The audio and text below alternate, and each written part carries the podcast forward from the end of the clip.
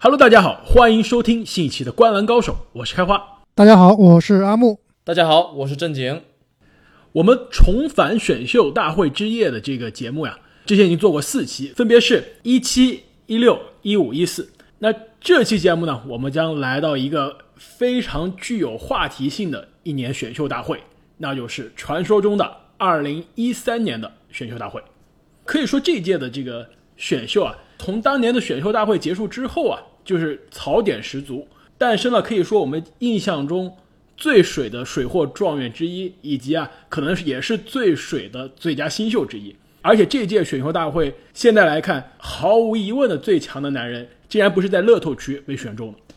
没错，我们重看这一届选秀的乐透区的这些选择，很多选择真的是现在看来是令人发指。但是我不知道你们记不记得，当时在这个选秀大会之前啊，其实所有球队的预期对于这年呢，应该是一个选秀中的一个小年，而且是一个非常小的小年。就是基本上在这个选秀大会前，没有人敢说哪一个球员一定是状元，也没有人敢说哪个球员一定是未来的明日之星。所以这届选秀啊，在选秀前的不确定性还是非常非常大的。没错，这就要考验总经理们的功力了。而且，其实这届新秀现在看来啊，其实整体状态并不是那么差。虽然诞生了很多非常奇葩的高位选择，但是这届阵容啊，真的是深度非常深，至少有差不多将近三十个球员现在还是在 NBA 可以在轮换中这稳定出场的球员，并且啊，有很多这个本届的落选球员啊，现在在 NBA 都打上了首发，而且是关键的首发的位置。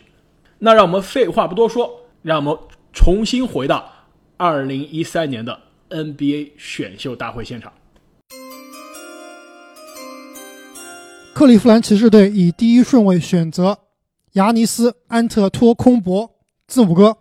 阿木，你居然没有在这个状元本内特和最佳新秀麦卡威之间这个纠结，恭喜你选对了。其实这个状元秀啊，是最没有悬念的一个。我们知道骑士队当年啊，这个操作绝对是史诗级的，选了这个历史上最差的状元秀。没有之一，没有之一，没错。其实当时呢，骑士是处在这个重建的第三年啊，战绩毫无疑问呢是联盟最差的。当时队里面已经有了欧文，加上呢这个前一个赛季选到了乐透秀服务生维特斯，当时这个新秀赛季啊，维特斯就变成了球队的第二号得分手。然后球队的前场呢，其实是有这个巴西影帝瓦莱乔。还有当时呢还在打大前锋的这个 T.T. 汤普森，所以相比而言啊，最弱的位置呢其实就是这个小前锋。当时的首发呢是在这个骑士队效力很久的朗佐吉尔。那么当时骑士在这个第一顺位选择本内特啊，也是选择了一位这个当时看来是一个多功能的大前锋，可以打三，可以打四。那字母哥毫无疑问也是非常可以胜任这个位置的。我觉得有字母哥在这个榜单里面啊，甚至你都根本不用考虑位置，就要无脑的选字母哥。而且特别搞笑的是，当年骑士队据说选择本内特，是因为他彬彬有礼啊，对骑士队的每个人都热情的打招呼，所以大家最后选择了他。也不知道是不是搞笑。哎，这样也听起来还真的有点那么意思啊！你看他们后来选的这个维金斯，好像也是挺彬彬有礼的。所以球技不行，人品来凑。其实我觉得那个时间段的骑士队，其实对于战绩来说根本是不关心的，其实完全是在一个摆烂重建的状态。当时大家觉得这个骑士选的本内特非常的离谱啊，其实很多这个分析师都把本内特放在了这个乐透区的末位，甚至是乐透区之外。骑士这个选择，当时大家觉得骑士是个破罐子破摔的一个操作。其实后来事实证明了，骑士如果不是这年选择这么差的一个状元的话，下一年。也拿不到另外一个状元签，那这样的话也可能换不来乐福。那骑士的这个老詹的三巨头啊，也可能就此组不成了。但是如果你选了这个字母哥配上老詹，你捉着别人就别玩了。对这个蝴蝶效应，谁都说不清楚了。但是其实字母哥当时是第十五顺位被选中，我们现在看来是非常非常不可理解。但是如果我们回到当时啊，其实字母哥没有进入乐透，还并不是那么让人惊讶。没错，其实我们之前也介绍过很多次，当时的字母哥在公布要进入 NBA 选秀之前都没有希腊国籍、没有正式身份的一个移民的状态。而且呢，他在希腊其实打的也是相当于非专业、非正式的这样一个联赛，能被 NBA 的球探发现，并且能带到 NBA 的选秀大会现场，已经是非常非常了不起的事情了。当时所有的这个 NBA 球队都觉得这个小伙子太瘦了，而且没有正规的篮球训练，没有正规的篮球经验，其实是个非常有风险的一个选择。谁也没有能想到，在这个短短的几年之后，他就可以成为 NBA 前五或者说前三的男人了。没错，当时他主要是技术还是非常非常的粗糙，在希腊联赛里面呢，也不是一个很出彩的球员。就他当时的状况跟现在我们看的这个卢卡其实是完全完全不同的。所以啊，只有在我们这种带着这个未来的记忆的穿越重选中啊，才能把字母哥放到第一位。奥兰多魔术队以第二顺位选择鲁迪·戈贝尔。哇，这个正经你的这个选择让我第三位非常的困难了。其实我一直希望你在第二位啊，让这个奥拉迪波回到梦开始的地方，结果你把我的戈贝尔截胡了。我就知道啊，你在后面虎视眈眈。我们来看一下啊，这个当年的魔术还是那一支我们熟悉的魔术。其实，在上期节目里面啊，我们就吐槽过了魔术队的这个管理层啊。魔术多年以来其实阵容配置都不差，但是奈何啊，这个战绩每一年都不让人满意。那么当年他们的队伍里面呢，其实已经有了武神以及托比哈里斯两个非常厉害的人，但是呢，我其实在这个位置啊纠结了一下，到底我是应该选一个场均可以拿到二十几分的一个得分手，或者是像奥拉迪波的这样一个多面手呢，还是我要去选择一个两届最佳防守球员，重新组建我这支球队？最终啊，我觉得戈贝尔是一个可以围绕他建队的这样一名球员，所以我觉得在这里选择戈贝尔，然后换走武神，应该是开了天眼之后魔术能做出来的最佳的操作。其实进入到二零一三年选秀大会的这个赛季呢，也就是一二一三赛季啊，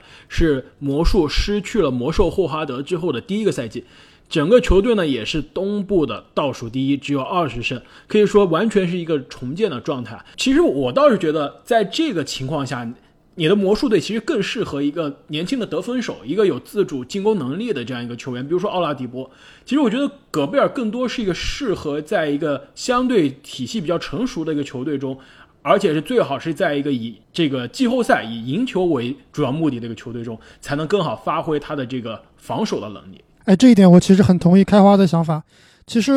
如果单看球员的话，戈贝尔可能是这季球员里面第二好、第二强、第二好的球员了。就之前我们的节目也说过，平均每一季呢可能会有一到两个名人堂级别的球员。那么现在看来，字母哥毫无疑问以后是会进入名人堂的。戈贝尔其实就是那个有可能进入名人堂的球员。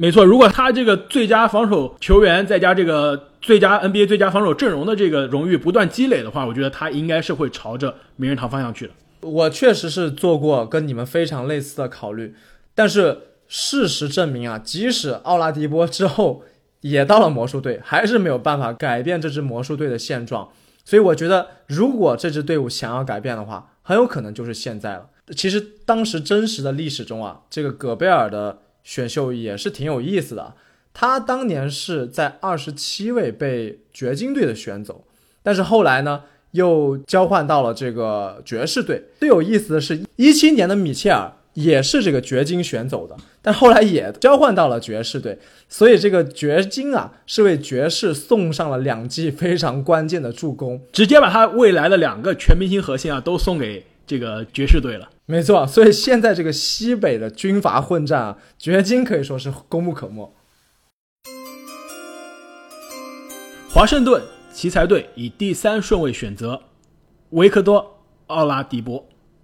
其实这个正经啊，你的这个选择其实让我在第三顺位选择奥拉迪波非常的纠结。我其实非常愿意跟你的这个第二顺位做一个交换，比如说把我这个阵容里面的这个。阿里扎加上这个第三顺位换你的第二顺位的戈贝尔，其实当时进入到二零一三年选秀大会的这个奇才队呢，他未来的核心都是后场沃尔和比尔，前场的阵容真的是非常的糟糕，内线是内内以及这个奥卡福这两个基本上已经呃老去的这个内线，而且完全是不符合这个当代的这个 NBA 进攻节奏的这样一个内线球员了。其实放着两个未来的全明星后场，再加上一个奥拉迪波啊，我觉得其实这样的后场其实相对比较拥挤。但不得不说，奥拉迪波是这一届选秀大会中当之无愧的前三的选择。其实我觉得真实的历史上，当年奇才队的选择这个波特也是一个不错的选择，而且他曾经在奇才队也算是打出来了，但是不知道怎么的，拿了大合同之后又开始泯然众人了。他主要是因为受伤很严重，一直都没有很健康的身体。但是我觉得波特虽然是我觉得是一个相对比较稳的一个射手型的球员，但是。真的是对不起一个选秀大会的三号顺位。其实我们后面肯定会讲到这一届新秀，我觉得现在打出来的基本上只有两类球员，前二、前三的我先不说，就后面的我觉得基本上就有两类球员，一类就是射手，另一类就是替补中锋。我觉得后面我们要谈到的十几个球员基本上都可以分为这两类，就是射手和替补中锋。我觉得这个波特就是典型的一个。即插即用的射手，但真的是对不起第三顺位的这个天赋。所以说，如果现在让我们重返到二零一三年，让我们开着天眼再去选择的话，我宁愿去选择天赋更高，虽然位置重合的这个奥拉迪波，我可以通过交易或者通过其他的方式啊，来梳理一下这个沃尔比尔和奥拉迪波之间的关系。其实，在我看来啊，这个第三顺位有两个人可以选，这两个人呢都是打这个得分后卫的，而且呢，我还倾向于选另外一名球员，主要就是因为啊，我们是开了天眼的，我们知道啊，奥迪之后呢有大伤，而且这个大伤现在看来啊，可能会影响他之后的职业生涯。虽然我们非常不想看到，但是很有可能奥拉迪波也会变成这个流星球员之一啊，所以我觉得在这里其实可以选择开花你第四位可能会要选择的一个球员。夏洛特山猫队以第四顺位选择罗伯特·科温顿。哇，你竟然选了科温顿！我就知道科温顿一定会比我和阿木预想中的早被选到，就是因为开花在这儿，他真的是非常喜欢这一类三 D 球员。你想想，上次梦幻选秀的时候，塔克、科温顿都是被开花选走了，还有约什理查德森。说到科温顿啊，这个应该是我觉得近几年来印象中最强的落选新秀了。其实我们之前啊，每次重返选秀大会，经常都可以选到在乐透区选到这个当年的落选新秀，但是我印象中没有一个是在前五被我们选中的。科温顿当年是在选秀大会被落选了，但是现在看来真的是那届选秀大会最大的遗珠之一。其实从配置上来说，我觉得也是一个挺好的选择啊，和这个他们以后的这个核心沃尔可以很好的搭配起来，补充山猫队的侧翼。没错，进入到二零一三年选秀大会时，当时的山猫的阵容基本上就是以肯巴为核心，其他的球员呢，比如说有杰拉德亨德森打这个二三号位，然后内线呢有年轻的比永博，还有山猫在前两年选到的这个也是乐透新秀这个 MKG。可以说是一个非常年轻的这样一个球队的状态。当时呢，球队是在这个第四顺位啊，选择了科迪泽勒。其实现在看来，就是这个也是我觉得跟波特是类似的一个选择，就是他是一个 NBA 轮换水平的球员，而且打球也非常的勤勤恳恳。现在在夏洛特这么多年啊，也是坐稳了球队的这个首发中锋。但是真的是对不起前四的这个选择，我觉得在一个正常的球队啊，他更适合做一个替补中锋的这样一个角色。但是我们穿越回去的这个选择呢？科温顿虽然当年是落选了，但是现在在 NBA 虽然辗转了多个球队啊，但已经成长为了可以说是 NBA 三四号位上的顶级的三 D 球员，稳定的十几分的得分输出，每场呢贡献两到三个三分球，而且呢有非常强势的防守能力，可以说是在任何一个球队都可以打上轮换或者是首发位置的完美三 D 球员。但是同样，你是在第四顺位啊，选择了一个。这个拼图球员、轮换球员，我觉得他的上限啊，其实还是低了一点。而且，特别是对于当时还叫山猫队的这个黄蜂队啊，其实缺的呢，并不是这样的冠军拼图球员，缺的呢是一个爆炸的得分手或者是稳定的内线。所以啊，我在这里觉得，你把这个科文顿选走了以后，对于我后面两个签来说，其实我是赚了。那其实你想一想啊，如果是组成一个后场双枪，而且很有可能这个后场双枪的高度是全联盟。最矮的后场双枪啊，这个对于他们的防守端可能是很吃力啊。没错，这个郑姐，你真的是说到我心里去了。其实我在这边第一次选择的时候，我是选择可能是第五个顺位即将要被选走的那个得分后卫啊。我后来看一下，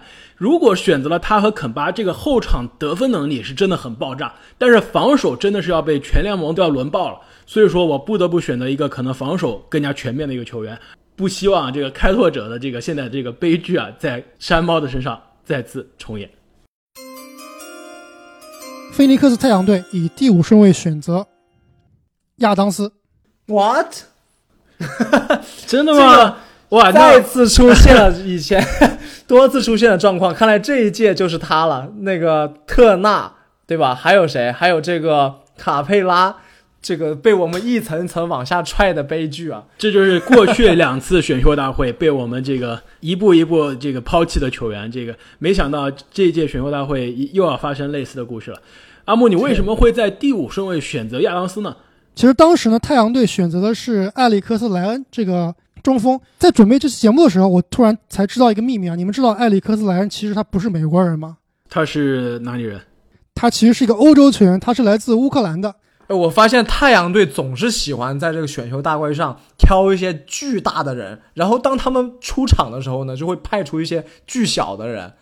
真的很奇怪。其实当时太阳呢刚刚打完自己啊自六八六九建队第一赛季之后啊历史最差的一个赛季，一共呢只赢了二十五场比赛，西部垫底。但是他这个二十五场的战绩记录啊，之后在几年又多次被自己刷新。最牛逼的是在一八一九年，他们只赢了十九场比赛。那我在这里啊没有选那个一直被踹到第五位还没有选中的这个得分后卫啊，就是因为当时他的后场有点太拥挤了。我们之前的节目也说过啊，之后他们也组成过这个死亡四控卫的组合啊。其实当时他的后卫线上已经有德拉季奇了，内线呢是哥塔克和斯克拉，锋线呢是莫里斯兄弟和杜德利。可以说啊，这个除了后卫线，其他位置都不是很理想。其实当时他们选择了一个高大的内线，但是我这里同样选了一个中锋，而且呢是把莱恩最大的问题啊给解决了，也就是不够强硬。这个亚当斯在我看来啊，可以算是联盟中最硬的球员，我感觉可能也是联盟里面打架最厉害的。我不知道开花，你记不记得我们这个赛季去这个篮网的主场看雷霆打篮网的比赛啊？我们也是近距离观察亚当斯很久。就当时我们这个球票呢，正好是在这个球员通道，而且这个球员通道正好放了一台这个健身车，就是自行车机啊。亚当斯呢，在不在场上的时候呢，就会坐在这个健身车上面骑车。当时呢，离我们也非常非常近啊，就是能明显的感到他这个魁梧的身材啊，加上他这个大纹身啊，加上飘逸的长发，感觉就是一个这个 WWE 的摔跤手啊，或者是这个现实生活中的海王？哈 哈真的非常非常有震慑力。没错，其实我我非常同意。其实我一直觉得，亚当斯虽然也是在我刚刚规划的这两类啊，这个替补中锋这一类的球员当中，但我觉得他是这届新秀中其实最被低估的球员之一。在雷霆打了那么多年的季后赛，一直勤勤恳恳，而且其实他是这届新秀中职业生涯的这个赢球贡献值啊，仅次于字母哥的，排名第二的。但是我觉得你现在的这个太阳队跟我之前的这个山猫队是在同一个阶段，就是完全是需要重建球队呢，缺乏的其实就缺的是才华。你的这个太阳现在内线戈塔特是个蓝领，有 P.J. 塔克是个蓝领，得分后卫当时是杜德利啊，就现在在 NBA 已经是打这个大前的这个杜德利也算是个蓝领。除了德拉季奇有这个得分天赋之外，其他球员基本上很难是有自主的得分能力。但是你又选择了一个一个可以说是高级蓝领的这个亚当斯，我觉得这个球队的得分还是非常的捉襟见肘呀。这你就要继续看当年太阳队在那个夏天后续的操作了。之后呢，这个太阳是把哥塔克换走了，而且呢换来了布莱德索。我们也知道，后来呢他又找来了奈特和这个小托马斯。而且太阳长期以来的打法呢就是攻强守弱，进攻是非常非常爆炸的。所以亚当斯在这里啊，其实是完全可以弥补他们在内线篮板以及护框的劣势。所以我是完全不会担心太阳队的进攻的。而且你说亚当斯是一个替补中锋，这里我就不同意了。我觉得亚当斯绝对是 NBA 非常非常合格的首发中锋，是这一届仅次于戈贝尔第二强的内线了。没错，虽然说我觉得亚当斯自主进攻能力还有待商榷，和威少这样会传球的后卫配合起来可能更加强，但是我觉得他的能力绝对是是足够胜任 NBA 首发中锋了。而且如果他和德拉季奇配合起来，应该也是比较有观赏性的。新奥尔良黄蜂队以第六顺位选择 CJ 麦克勒姆。终于啊，还好这一次不是开花捡漏了。还好还好，这次这次我们的这个遗珠啊没有被踹的特别远。这个 CJ 我觉得虽然第六位有点低了，但并没有像之前的卡贝拉和特纳那么的离谱。其实要我排的话，这个 CJ 应该是排在第三名的，我觉得是超过这个受伤的奥拉迪波的。但是呢，刚才我也说了，在太阳这个位置没有选奥拉迪波呢，其实就是因为他这个后场是比较拥挤的。那么新奥尔良黄蜂呢，当时是选择了诺伊尔，而且呢立刻啊把他交易给了七六人。当时呢是用诺伊尔加上这个2014年的一个首轮签啊，最后这个首轮签变成了这个小佩顿来换了霍勒迪。我觉得这个交易啊，对于这个新奥尔良来说绝对是血赚的。没错，当时二十一岁的霍勒迪其实已经是 NBA 的全明星球员了。七六人在这个交易中失去他，我觉得是七六人开始他这相信过程的非常关键的一步。而且我的印象是，记得诺伊尔其实是当年啊呼声最高的状元，但是由于他的受伤呢，一下就被调到了第六名，而且后来啊一直也都没打出来。就像开挖你所说啊，这个霍勒迪则是成为了联盟最好的得分后卫之一了。我们看一下当时这个新奥尔良黄蜂的阵容啊，他们当时已经选到了这个天之骄子浓眉哥戴维斯了。球队里呢，还有射手安德森、射手埃里克·戈登，还有一个这个首发控卫啊，这个瓦斯奎茨。那个赛季啊，居然场均十四分、九个助攻，真的是让我现在重新看当年的数据表，让我真的是非常惊讶。但是他在这个夏天啊就被交易走了，而且换来了的是泰瑞克·埃文斯。所以他们这个后场其实是相当相当豪华的，内线呢也有这个浓眉哥坐镇。其实总体上来说啊，阵容还算不错的，可以说是在我们刚刚讨论的所有球队中，现在看来是最有希望离这个季后赛最接近的一个球队了。对，唯一的这个弱点呢，可能就是这个阿米奴的这个锋线啊，就还算凑合，并不是非常非常出色。本来我自己模拟的时候，在这里我是准备选科万顿的，但是呢，你既然把这个麦克勒姆让给了我，那我肯定会毫不犹豫的选择麦克勒姆。但是你在这个位置选择了 CJ 啊，我觉得 CJ 加上埃里克·戈登的这个后场防守有点让人着急啊。我一直觉得 CJ 是个非常非常优秀的球员，而且去年的季后赛真的是把很多质疑者都打服了。但是其实我觉得现实生活中的开拓者这么多年一直在一个不上不下的这样一个状态，我觉得很多时候就是因为他的后场双枪的这个组合限制了他，限制了他这个防守能力。其实每次季后赛当他们遇到更强的外线的这个后场的对手，比如说勇士队，他们在进攻上呢限制对方的这个能力就非常差，因为利拉德和 CJ 都不是一个以防守见长的这样一个球员，而且 CJ 其实作为一个二号位啊，身材相对比较吃亏。放到这边的话，无论是他打一号位还是二号位，他和戈登都算是后场比较矮小的球员，而且都并不是以防守见长。我觉得这个防守可能会给这个内线的这个浓眉哥啊压力非常大。其实我觉得啊，CJ 是一名优点非常突出的球员。刚刚开花，你把 CJ 利拉德和这个勇士后场相比啊，其实你放眼整个历史上都找不出几队比勇士后场更强的组合了。但是仍然，开拓者的后场还是跟勇士大战了很多场，而且他们也在西部的最高舞台上有过自己很精彩的表现。我觉得，其实考虑到 CJ 的进攻天赋啊，他的防守其实并没有那么重要了，可能更需要做的是球队去为他配置。相应的这个防守，比如说阿米奴，他之后的这个开拓者好基友，可能就可以帮他弥补一下防守端的这个差距。而且你不要忘了，当时的黄蜂呢，他的后卫线是戈登，不是利拉德，所以这个戈登啊，很有可能是可以处理掉或者说让他打第六人的。那么把把这个 CJ 完全解放出来，他的爆炸力应该是非常非常强的。或者这样 CJ 打一号位，其实我觉得 CJ 对，其实他更适合打一号位。其实我觉得他更适合是打一号位，但是因为在开拓者有利拉德，球队肯定是没有办法把他放在一号位的位置上。但是我觉得如果我们是历史重演的话，把他放在这支鹈鹕队啊，让他打一号位，给他配个未来可以防守的、身材更高大的这样一个二号位球员，我觉得呢这个选择应该是比较合理的。萨克拉门托国王队以第七顺位选择。奥托波特啊，这个跟我的模拟的这个顺序完全一致。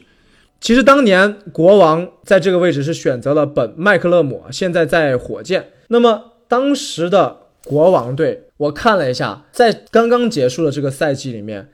他们场均十分以上的有谁呢？有这个考神、考辛斯、小托马斯，还有这个已经淡出我们视野的这个索顿。以及当年攻击性非常强的这个后场埃文斯，所以啊，我觉得国王在这里其实是缺乏一个侧翼的射手以及防守者。如果有波特的加入的话，他和埃文斯、小托马斯以及考神组成的这个国王队应该是有一战之力的。刚刚我们也讨论过啊，这波特在真实的情况下是被奇才选走。其实我觉得他在奇才是打出了自己的价值，也签了一个非常大的合同。但是呢，奈何因为伤病的原因，现在在公牛逐渐啊就是打的不如我们的预期。其实，在公牛打的还是相当不错的。这个赛季一共只打了十四场比赛，场均呢也能贡献十二分，而且他其实最厉害的就是他的投篮命中率啊。上个赛季在公牛，他的三分球命中率达到了百分之四十八点八，而且呢，他是一个有自主进攻能力的一个三号位球员，所以啊，我觉得这个命中率对于一个持球攻的球员来说还是相当厉害的。没错，其实我倒是觉得他持球并不是他的主要的进攻能力，但他的投射真的是可以帮到这支年轻的。国王队，其实这支球队中，现在当时啊有的这几个人，刚刚正经所说啊，考神也好，埃文斯也好，小托马斯也好，都是相当占球权的。所以说搭配一个这个这个以投射见长的三号位的波特啊，我觉得其实是一个非常好的一个组合。底特律活塞队以第八顺位选择塞斯库里，选这么早就把小库里给选了。其实我不是很吃惊啊，我觉得在这里选库里还挺合理的。但我觉得，其实，在后场来看，还有一到两名球员，我觉得能力是要比库里更强的。但是我觉得库里不见得比其他球员更强，但是应该更好用。没错，其实我觉得塞斯库里作为这届另外一个落选的新秀啊，也是非常非常被低估的球员，一直活在他的这个老哥的这个光环之下，被大家叫做小库里。其实他单独作为一个球员，也是一个非常优秀的球员。哎，其实你们想一想，如果这个小库里他晚两年来进入 NBA 的话，我觉得他肯定不会是一个落选秀，因为当时这个大库里连一次全明星都还没进过，还没有完全打出来。没错，很有个道理啊。这个裙带关系可能也会让他变成热捧的球员，就像这个字母哥火了之后，字母弟虽然打得再差，还是在 NBA 能有一席之地。那说回这个小库里啊，你们知道他职业生涯的三分球命中率是多少吗？我猜百分之四十二，应该在百分之四十以上吧。他的哥哥呢，就是斯蒂芬库里啊，职业生涯三分球命中率百分之四十三点五啊，已经非常的可怕了。但是塞斯库里啊，他的职业生涯三分球命中率居然高达百分之四十四点三。当然，他们俩的这个三分球的出手次数以及出手的难度都是有天壤之别啊。但是，一个在 NBA 打了多年的这样一个球员，三分球命中率能到百分之四十四，是非常可怕的一个数据了。事实上，其实他在过去的职业生涯的每个赛季啊，最低的三分球命中率也有百分之四十二，最高呢有超过百分之四十五的三分球命中率，可以说是全联盟这个定点三分威胁最大的球员之一啊，而且非常稳定。去年的季后赛也是靠稳定的三分输出帮助开拓者淘汰掘金的功臣之一。没错，所以放到这支二零一三年的这个底特律活塞队呢，这支活塞队缺的是什么呢？缺的就是外线的投射。当时的球队的两大明星，一个是门罗，一个是庄神，两个都是以这个不会投篮著称的中锋啊。球队居然让他们一个打大前，一个打中锋。可以说是当时 NBA 这个空间最差的这样一个最离谱的一个阵容搭配之一了。其他的外线球员呢，比如说老去的普林斯，比如说布莱登奈特，都并不是以一个以投篮见长的这样一个球员。所以这样的阵容加上小库里啊，我觉得会给这支球队的投射能拉开很多的空间。还有一个非常有趣的，其实当时的这支底特律活塞呢，阵容中还有一个人是以投射见长的，只不过球队就是坚决不想用他，那就是克里斯米德尔顿。当时米德尔顿在活塞啊只打了二十七场比赛，而且场均的时间呢都不到二十分钟。如果这一支球队啊能把米德尔顿培养出来，再加上小库里啊，我觉得完全可以改变当时这个空间灾难的这个底特律的形象，变成一个以投射见长的球队。明尼苏达森林狼队以第九顺位选择小蒂姆哈达威。哎。小蒂姆·哈达威其实就是我刚刚提到的，我觉得能力上比塞斯·库里更强的一到两名后卫之一了。哎，我跟你其实想的一样，我在这里模拟的时候啊，其实就是打上了小哈达威或者库里，而且呢，我也是啊，把库里排在了哈达威之前。没错，其实我觉得哈达威可以说是更爆炸，但是呢，也是更加抽风，更加不稳定。库里可以说是相对比较让这个教练放心啊，让这个让球迷放心的一个球员。这么说来，确实是啊。或者说啊，小库里就好比当年骑士队阵容上的这个科沃尔，那哈达威呢，就是当年骑士阵容上的这个 JR。其实很有趣啊，这两个球员其实现在都在效力于同一支球队，也就是这个达拉斯独行侠。哎，那这个独行侠会不会是下一支的骑士呢？我觉得悬。那其实当年啊，森林狼的状况是什么呢？当年的选秀大会上，森林狼是用这个九号签啊选择了 Trey Burke 这个伯克，换了七六人的十四号签以及二十一号签。当时森林狼的阵容主要是靠当时的狼王勒夫啊。可以得到场均十八分加十四个篮板的变态数据。队里呢还有刚刚续约的这个内线佩科维奇，这个欧洲版的亚当斯，超级硬的大腿，以及欧洲版的隆多和金陀卢比奥，传说中的卢一仲。其实他们当时的首发小前里面还有这个来自欧洲的基里连科，AK 四十七，欧洲版的追梦，也是可以打出五乘五数据的这个超级全面的球员。但是基里连科这个夏天呢也没有跟球队续约，所以呢，我们看他的阵容啊，其实缺的是一个得分后卫以及他的锋线，而且缺的人还真的有点多。所以当时呢，这个森林狼用九号秀去换另外两个十四号和二十一号，变成了这个当时选了大巴兹、穆罕默德以及迪昂，还是有一定道理的。也就是他们的这个阵容的深度啊，真的是不太够。其实这两个球员现在，穆罕默德已经是离开 NBA 了，然后迪昂的这个烂合同也是让球队非常头疼。但是其实这两个球员的这个技能点还是挺符合你刚刚描述的这个舰队思路的，都是这个天赋相对比较突出的球员。而且这穆罕默德其实当时进入到选秀大会的时候啊，这个进攻天赋被很多这个球探认为啊是值得前五的选择。刚才我们也提到了，小库里可能是一个更好用、更稳定，然后外线投射更强的球员。哈登威呢，可能啊。在这里说不定更适合森林狼，也就是呢，他其实的强项是在于他的自主进攻能力。其实森林狼这个阵容看来，能持球攻的外线啊，真的非常非常少。所以哈达威和这个卢比奥的搭配，我其实还是有点期待的。对，有会传球的金童给他输送炮弹啊，说不定他这个不稳定的这个 X 因素也会得到缓解。而且其实哈达威的这个职业生涯之前呢，在尼克斯待过，然后呢去了这个老鹰，又回到尼克斯。其实这三段他的职业生涯都没有遇到比较优秀的会传球的会传球的后卫，所以说其实他的这个进攻呢，一直是靠自己，基本上是这个神经刀。作为交易天头啊，来到了达拉斯之后，在卢卡的身边，我觉得一下子是。打开了他的这个任督二脉，让他进攻变得更加合理了。所以说，其实放到这个卢比奥的身边啊，其实再加上勒夫啊，也是一个比较会传球的、比较会策应的内线球员。我倒是觉得，这对于哈达威的发展来说是个很好的一个环境。投进了内线的两大巨人，还可以帮他抢篮板。波特兰开拓者队以第十顺位选择德维恩·戴德蒙。又是一个这个替补中锋，而且又是一个落选球员，这我觉得有点不太能理解啊。我觉得戴德蒙在剩下的中锋里面，可能都不是最强的前两之一。没错，我这儿有两个中锋是在我的模拟上啊，比戴德蒙更高的。但不得不说，其实戴德蒙也是这一届的遗珠了，因为他的这个技能点现在挺适合当今的 NBA，可以防守，然后投射也不错。当时被落选，我觉得真的是非常的奇怪。其实我觉得戴德蒙最近的一个赛季在国王啊是有一点被耽误了。其实我觉得他的常态啊应该是他在亚特兰大老鹰的那个赛季，是一个能防守、能投射，而且有一定的内线技术的一名中锋。当时我在看这个开拓者这支球队在二零一三年缺什么的时候啊，我其实就想到了那张非常著名的那张图啊，你们不知道还记不记得？就是。利拉德在中间，四周围了他的几个队友。然后马修斯说：“我要去小牛了。”阿德说：“我要去马刺。”然后这个巴图姆说：“要去黄蜂。”这个洛佩兹要去尼克斯。然后只剩下一个可怜的利拉德说：“那我去死好了。”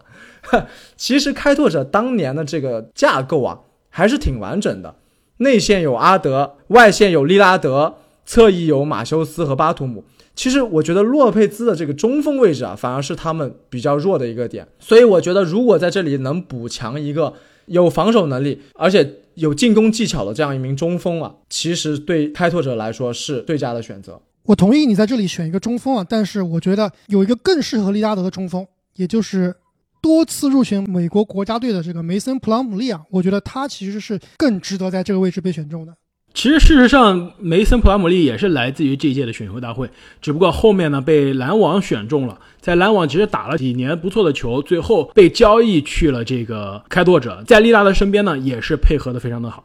确实啊，剩下来几个内线球员，我觉得其实大家能力上面都差不多，所以在这里我选择一个我认为相对比较稳定，而且防守应该是我觉得最好的一个中锋。费城七六人队以第十一顺位选择梅森·普朗姆利。那么当时七六人呢，在这个位置啊是选择了最佳新秀麦卡威。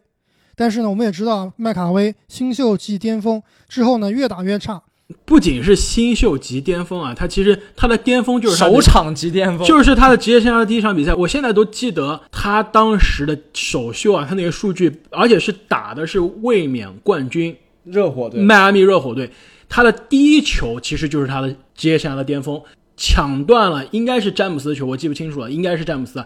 然后一条龙快攻扣篮，其实那一球就是他的职业生涯巅峰了。而且那场比赛的数据呢，也是一个准四双的数据，可以说是这么多新秀这么多年来这么多新秀首秀中最爆炸的数据之一。说起来真是让人唏嘘啊！没错，他现在啊也只是一个 NBA 的边缘球员了。那么当时呢，七六人队是把霍勒迪交易走了，选来了诺伊尔，然后在这个位置选择了麦卡威。但是我们知道，这个霍勒迪因为阿木在第六顺位啊，帮这个黄蜂选到了 CJ 啊，所以说这个霍勒迪也换不来了。所以呢，这个止损之后的七六人在这里的操作空间啊就很大了，完全可以以这个霍勒迪为舰队核心，之后加上选来的大帝甚至是西蒙斯啊，完全可以更早的结束相亲过程。其实不是说更早的结束相亲过程啊，是尽量的避免开始这个相亲过程的这个摆烂的循环往复。因为其实为什么要交易霍勒迪啊？就是因为在那个赛季之前，七六人豪赌。就，在我们这个啊流星花园节目那期已经说过，就是七六人豪赌，在一个多方的大交易中啊，放走了球队老大伊戈达拉，换来的呢是拜纳姆。但是拜纳姆啊，因为这个太高兴啊，去跟朋友打保龄球，这个受伤了。其实给七六人是一场都没有打。所以说，不得不七六人在这个一二一三赛季开始啊，就基本上就开始一个半放弃的状态呢。到了二零一三的这个选秀大会呢，基本上就是一个破罐子破摔的状态，把自己的球队的全明星霍勒迪交易走，开始相信过程了。所以说，阿木啊，你这两笔操作啊，帮七六人留下了他未来的年轻的霍勒迪，又选了一个比诺伊尔更加健康的一个一个内线普拉姆利啊，我觉得就你有可能。可以改变历史啊，防止七六人开始后面这么多年的无限的摆烂。对，其实我后面只需要选一个大帝，我的舰队就基本完成了。我觉得普拉姆利啊是 NBA 联盟里面最好的替补中锋，他甚至呢都是我们知道他其实都是入选过多次的美国国家队的，在美国国家队呢也是打替补中锋，打得非常非常出色。而且我觉得普拉姆利他的这个打法还挺爆炸的，经常会有一些这个底线的什么翻身暴扣之类的。对他的身体素质其实是很爆炸的，冲击力很强。没错啊，其实一三一四赛季是我去篮网主场啊开始看球的第一个赛季。其实当时我就对这个新秀篮网的新秀梅森普拉姆利印象非常深刻。其实新秀赛季的梅森普拉姆利啊就有很多个高光的时刻。那一年呢？篮网常规赛打热火啊，是四战全胜，四比零，非常的让人惊讶。而且他的这个应该是最后一次常规赛面对热火，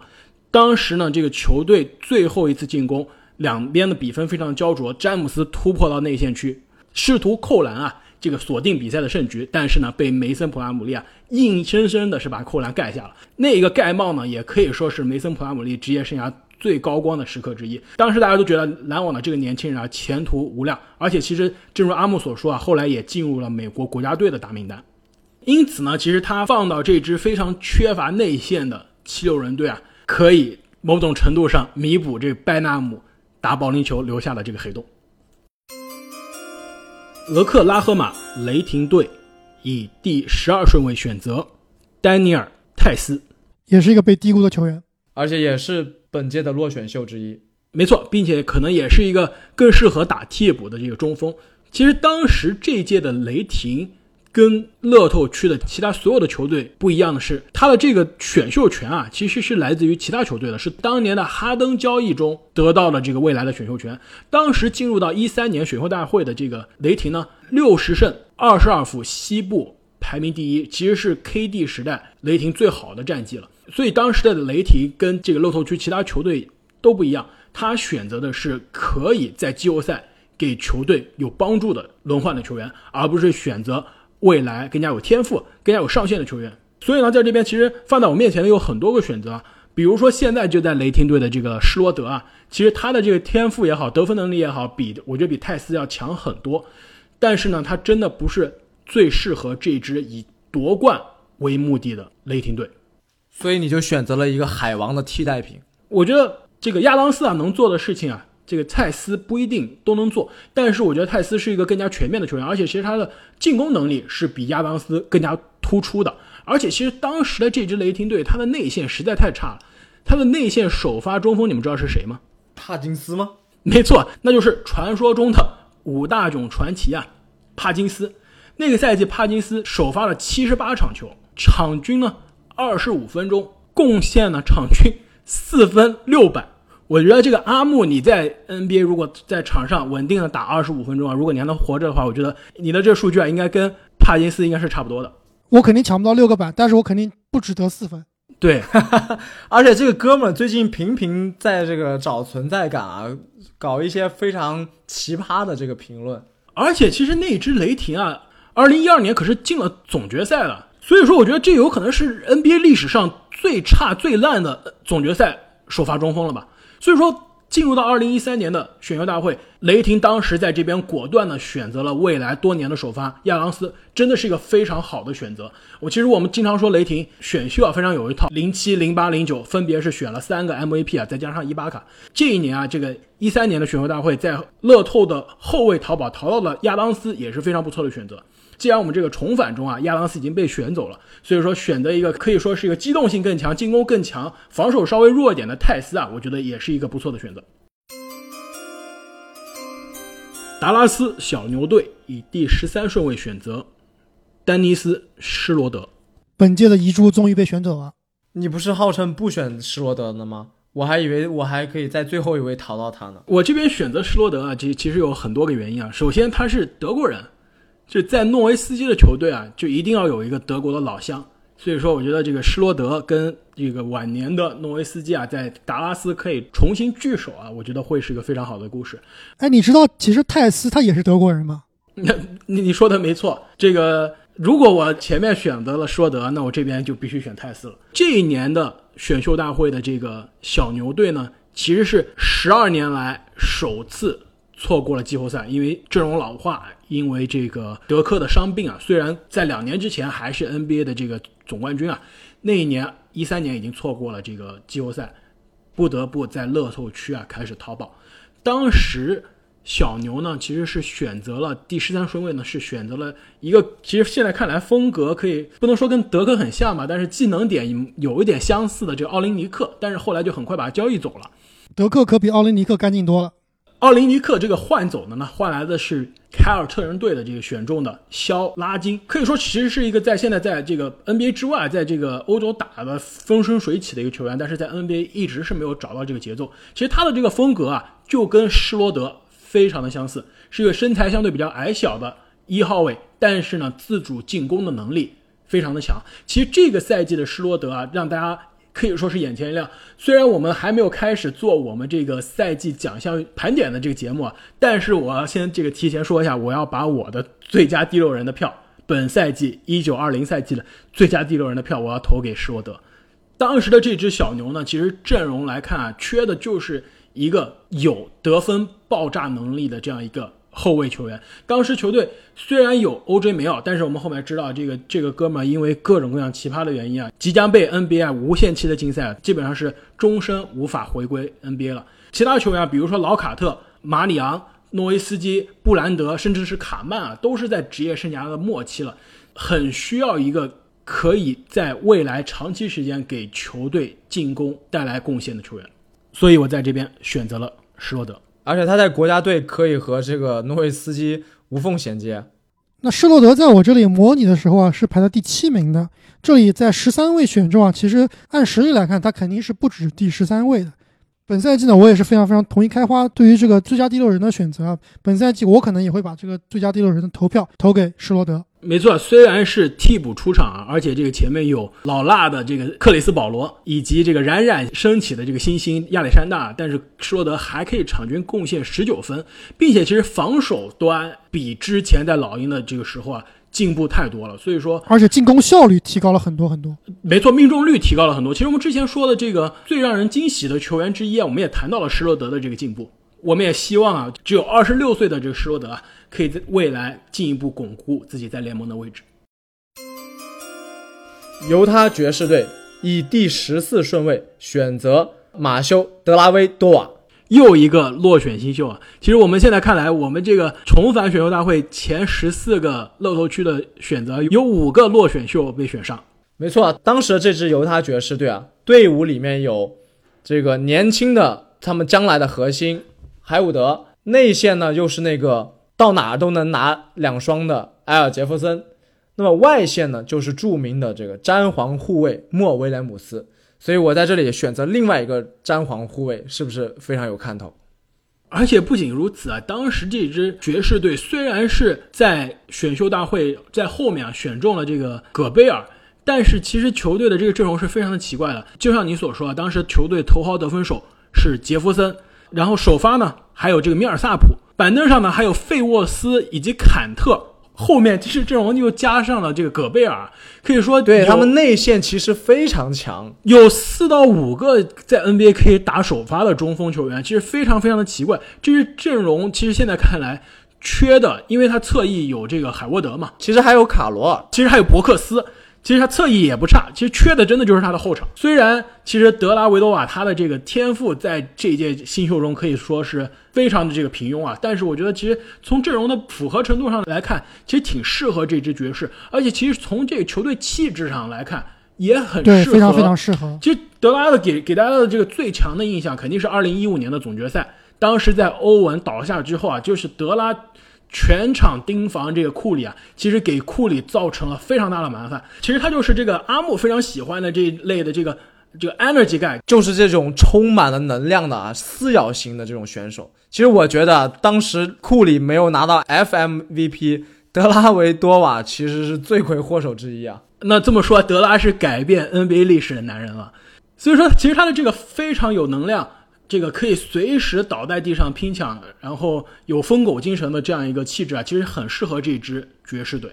对，而且在拥有这么多内线得分好手以及海伍德的情况下，也不需要德拉去展现过多的进攻天赋，只需要把球控好，把球送到该送的人手中，然后在防守端进行撕咬就可以了。那么我们这个乐透区啊，就算选完了。其实反过来看，这届新秀可能除了这字母哥和戈贝尔这两个全明星啊非常亮眼之外，其实后面我觉得从可能第四、第五一直到第二十几这个选择啊，其实都是非常接近的。很多在 NBA 可以打上轮换，可以给球队贡献价值的球员啊，包括比如说我们没选上的这个现在在湖人队的 KCP，对，这个谜一样的男人，对，也是一个这个非常抽风的射手啊，可以跟哈达威有一拼。另外还有这个雷霆队曾经的超强防守侧翼罗伯森，当年也是号称锁死过一段时间哈登的人啊。也是因为伤病的原因啊，非常的可惜，过去两个赛季基本上都没有见到过他。我倒是经常见到啊，因为他征服了之前的二 K 女神这个 Rachel，经常能在 Rachel 的 Instagram 上看到他的照片。看这次不是卡戴珊家族了。这个肯定不是卡戴珊，Rachel 可是非常非常健康阳光的美少女。说着说着，阿木的嘴角露出了笑意。那其实我们还漏掉了这个大号的埃里克斯·克鲁索啊，就是泽勒，为什么是大号的埃里克斯·克鲁索？因为他也是秃的挺厉害的。然后也喜欢暴扣那可能就是他不是数学老师，可能他是这个地理老师。物理老师。当然了，还有当年的这个最佳新秀啊，麦卡威。可以说，麦卡威其实现在在 NBA 虽然辗转了很多支球队了。没错，但是这个赛季其实证明了他还是可以在 NBA 打上轮换的。我觉得其实大家对他的这个仇恨啊和敌意啊，更多是因为他没有符合、没有满足大家对他的这个高的期待。但如果你把他一个作为一个 NBA 的轮换球员来看，其实他还是可以在防守、在这个推快攻、在这个组织上可以给球队有所贡献的。对，除了投篮，其实其他都挺不错的。这一点啊，也非常像他的队友这个富儿子，也是除了投篮什么都可以。哎，这么来看来，这个富儿子其实也是被七六人选中的，再加上同样不会投篮的西蒙斯啊，这么看来，这个七六人的秘诀就是选不会投篮的这个控卫以及会投篮的中锋。或者是选会投篮的控卫，把他搞得不会投篮。其实我觉得他们都是说，在光环和这个媒体的聚光灯之下，很有可能是因为压力啊等这些其他场外的原因，导致他们的竞技状态啊受到了影响。那么我们本期重返二零一三年 NBA 选秀大会的节目就聊到这里。那么我们后面呢也会按照时间顺序啊，给大家带来其他年份的。NBA 的选秀大会，我知道很多这个球迷朋友已经在我们的留言区跟我们说，一定要做2009，一定要做2003，一定要做1996这些经典的年份啊！大家不要着急啊，我们一定会按照顺序给大家带来这些年份的重返选秀大会之夜的节目。如果你对2013年选秀还有什么其他的看法，也欢迎给我们在评论区留言。那今天我们就聊到这里，我们下期再见，再见，再见。